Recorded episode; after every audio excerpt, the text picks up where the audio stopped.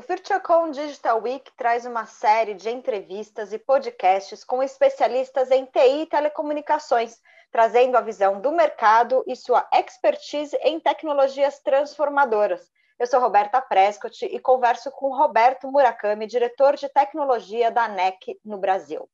Murakami, além da maior capacidade de conexão e baixa latência, o que, na sua opinião, 5G vai trazer de maior benefício para a sociedade? Oi, Roberta, tudo bem? É, nossa, o 5G ele vai ser uma coisa que a gente está chamando de revolução, não é uma evolução do 4G. Né?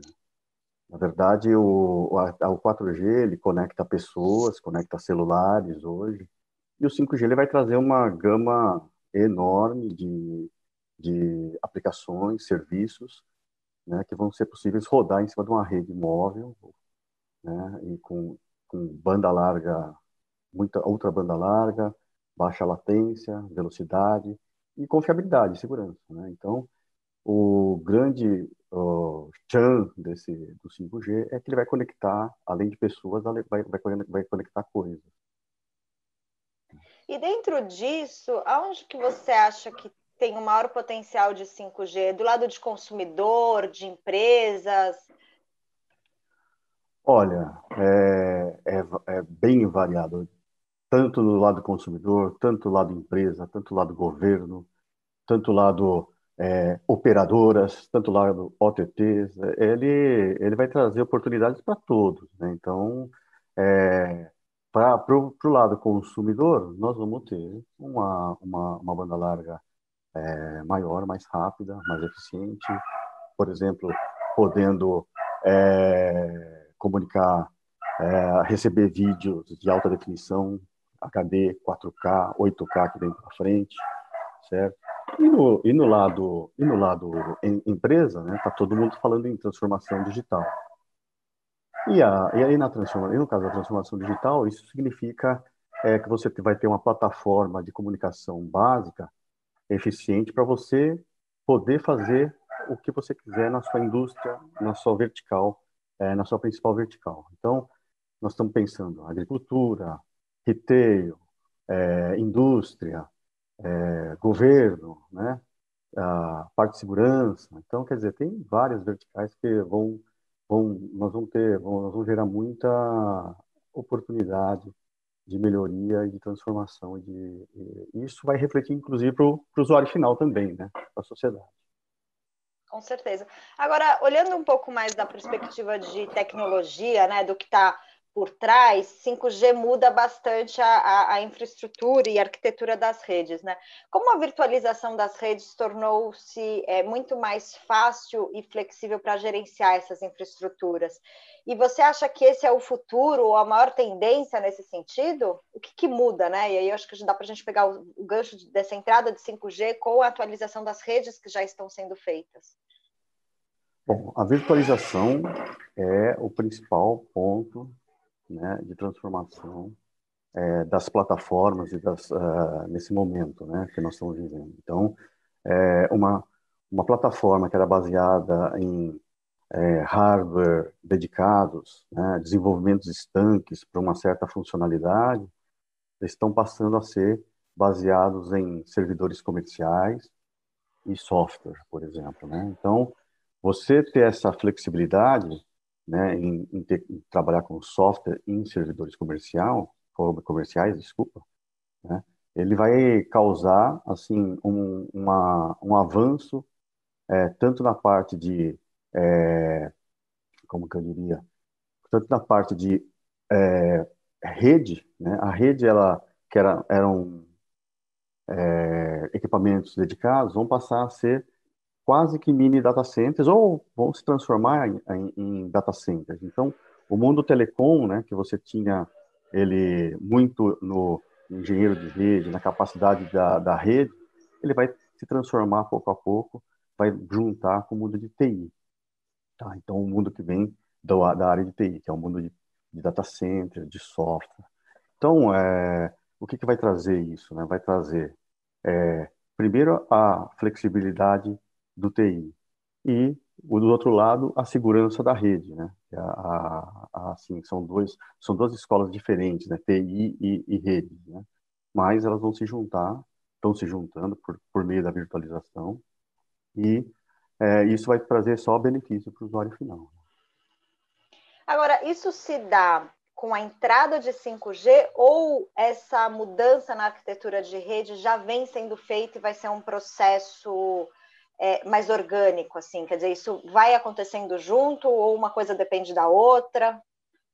É, a, a virtualização ela já vem ocorrendo há, há, há algum tempo, então muitas uhum. funções de redes já vêm já vem sendo virtualizadas há algumas par de anos aí, eu diria, né?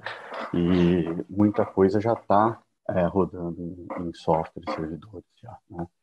Então, eu diria assim, é, o 5G ele vem para catalisar. Por quê? Porque quando você tiver tudo, toda essa plataforma disponível, você vai, você vai precisar do quê? Você vai precisar de agilidade. Não adianta nada você ter uma super plataforma, mas para você lançar um serviço, você demorar seis meses para modelar o serviço, para implementar o serviço na sua plataforma. Né? Então, a virtualização ela tem, tem a ver com essa é, time to market, né? ou, a facilidade de você colocar isso é, dentro do de, para o mercado, né, disponível para o mercado. Então as, as, operadoras, por exemplo, teriam que ser muito mais ágeis em, lançar, em lançamento de serviços. Né? Hoje existe muita é, dificuldade em, em, você combinar rede com TI e você proporcionar o pacote para o usuário final, por exemplo. Então é, a virtualização ela vem para essa junção desses mundos de TI e comunicação vem exatamente para é, melhorar isso. Né? Então, é, desde, a, desde a camada de, de, gerenciamento, desde a camada de, que a gente chama de OSS, BSS, até a camada de rede, né? e até chegar até ao, o rádio acesso propriamente dito, né? É, virtualizado, você vai ter você vai ter uma certa facilidade para explorar essa agilidade, né? lançamento de serviço. Falando um pouquinho da ANEC, vocês estão se preparando para voltar ao mercado de fornecimento de tecnologias para as redes móveis no Brasil. Conta um pouquinho sobre essa estratégia na empresa nesse sentido, quais são os objetivos, o que, que vocês estão planejando aí no, no curto e no médio prazos. Tá, vamos lá. É... A ANEC, ela participou do mundo móvel no, no passado, né, até, a, até o 2G, pra, na transição para o 3G, né? A gente saiu do mercado brasileiro, tá? Mas a gente nunca abandonou o mercado, a tecnologia móvel, né? Certo? Trabalhamos sempre no Japão e sempre lá é, desenvolvendo a tecnologia de ponta. Então, para você ter ideia, o 4G ele já está coberto lá no Japão há, alguns anos já, né? Assim, 100% de cobertura. E o 5G está é, é um mundo de experiência que estão fazendo e então agora estamos uh, estamos em em operação comercial em várias operadoras lá, né? Iniciou. E aqui no Brasil, a gente tem a intenção de voltar. Nós estamos trabalhando para isso acontecer é, com, a, com uma tecnologia que é a, a, a, a, Open Run, que a gente chama, né? Certo? E isso a, a NEC vem trabalhando no, não só no Brasil, mas no mundo inteiro. E o, o nosso plano é ser um participante desse mercado, né?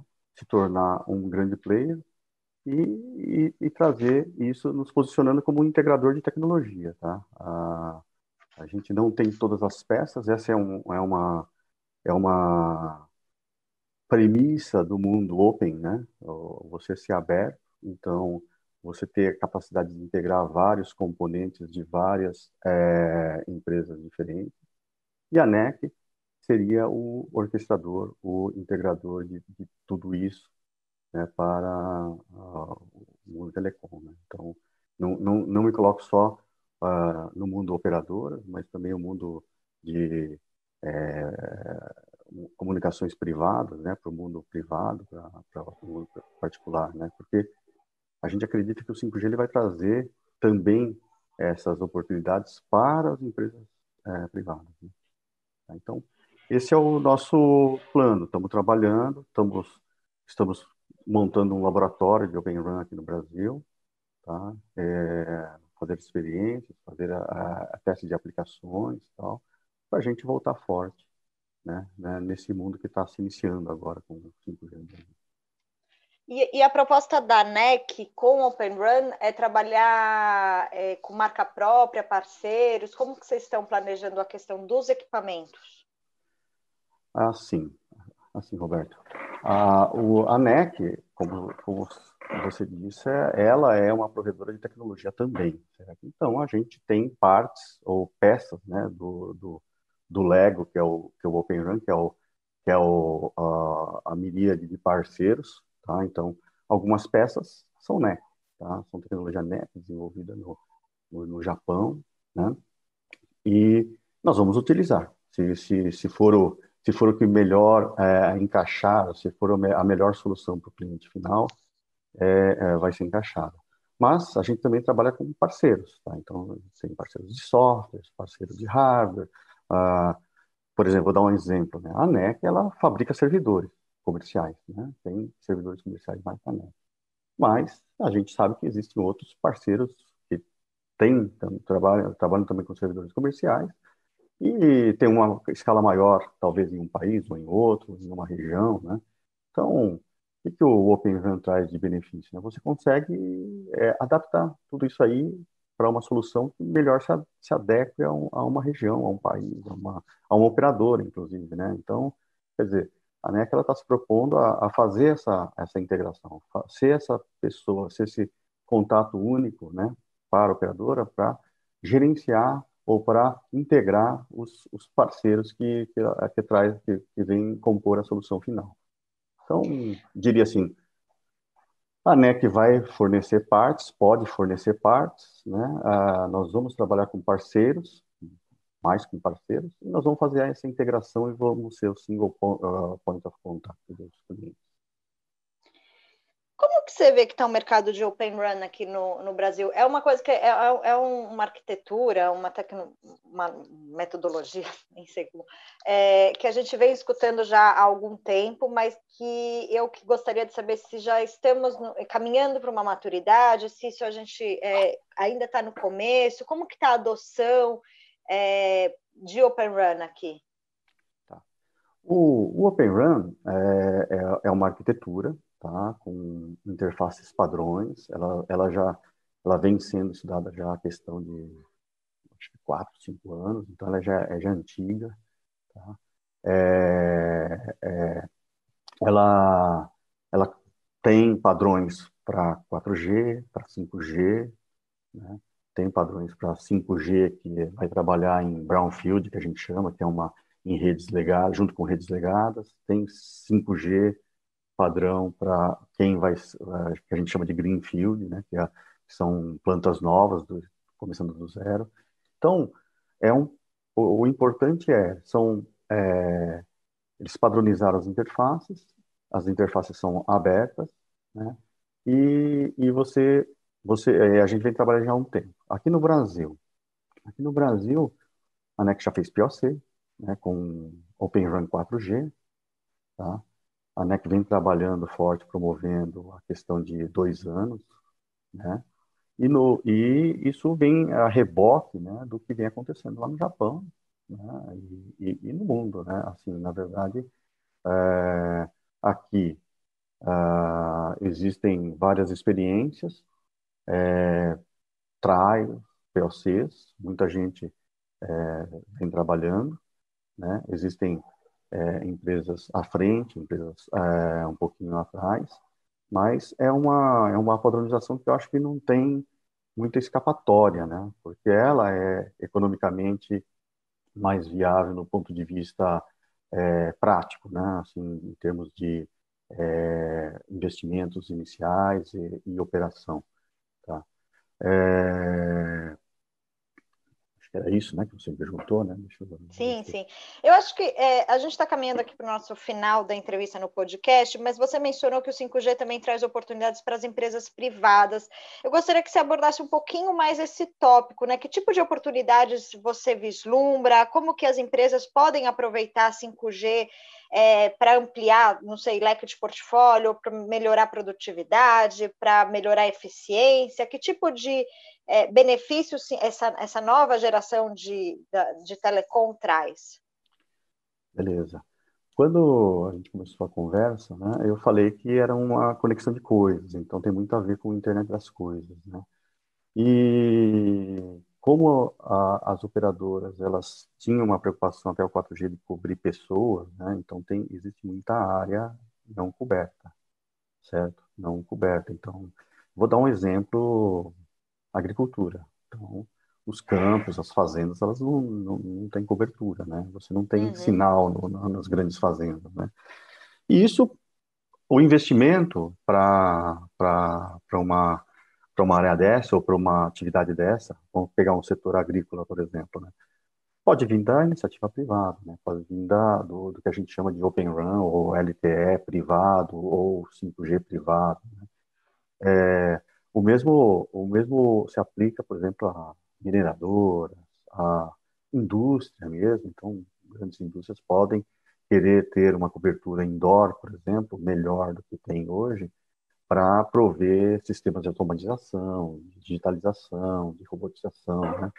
de controle e tal. Né?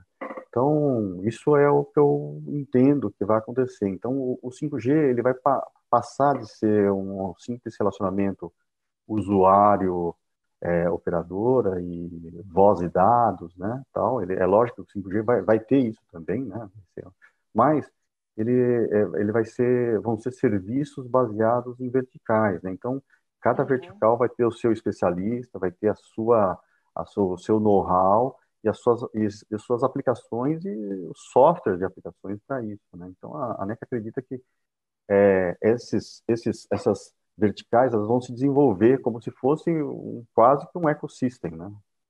Tá? Quase que um ecossistema para aquela aumentar a produtividade, diminuir custos, é, é assim, as aplicações aí é, são várias, né? Então a NEC tem vários cases, né? É, de desenvolvimento ou desenvolvidos ou testados, né? É, que, por exemplo, na agricultura, desde o controle da, da da plantação, desde o controle do, da plantação até a logística de transporte dessa, dessa plantação para uma fábrica produtora, industrializadora, ele pode ser controlado fim a fim, né, por exemplo, por, um, por, um, por, uma, por uma aplicação. É, precisa ter 5G? Ah, pode ser que alguma parte seja 4G. É, aí vai depender do, dos requerimentos ou dos requisitos de, de, tal, de tal aplicação. Né? Então, eu acho que o 5G vem a potencializar isso aí. Então, a junção do IoT com a banda larga, com a latência baixa, né? Vão trazer aplicações, vão trazer mais aplicações e mais ideias para cada vertical. Então, indústria, retail, é, governo, é, segurança, né? É, agricultura, né? pecuária, né? mineração.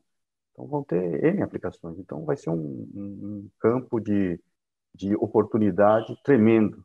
Né? Então, assim, inclusive para o desenvolvimento de know-how eh, local, né? porque é, essas aplicações elas têm que ser comandadas por, por, por conhecimento local. Né? É isso. É. Com certeza, muitas aplicações virão e o mercado vai mexer bastante com a entrada de 5G. Roberto Murakami, muitíssimo obrigada pela entrevista. Obrigado, Roberta, minha xará, né? Continue acompanhando o FutureCon Digital Week.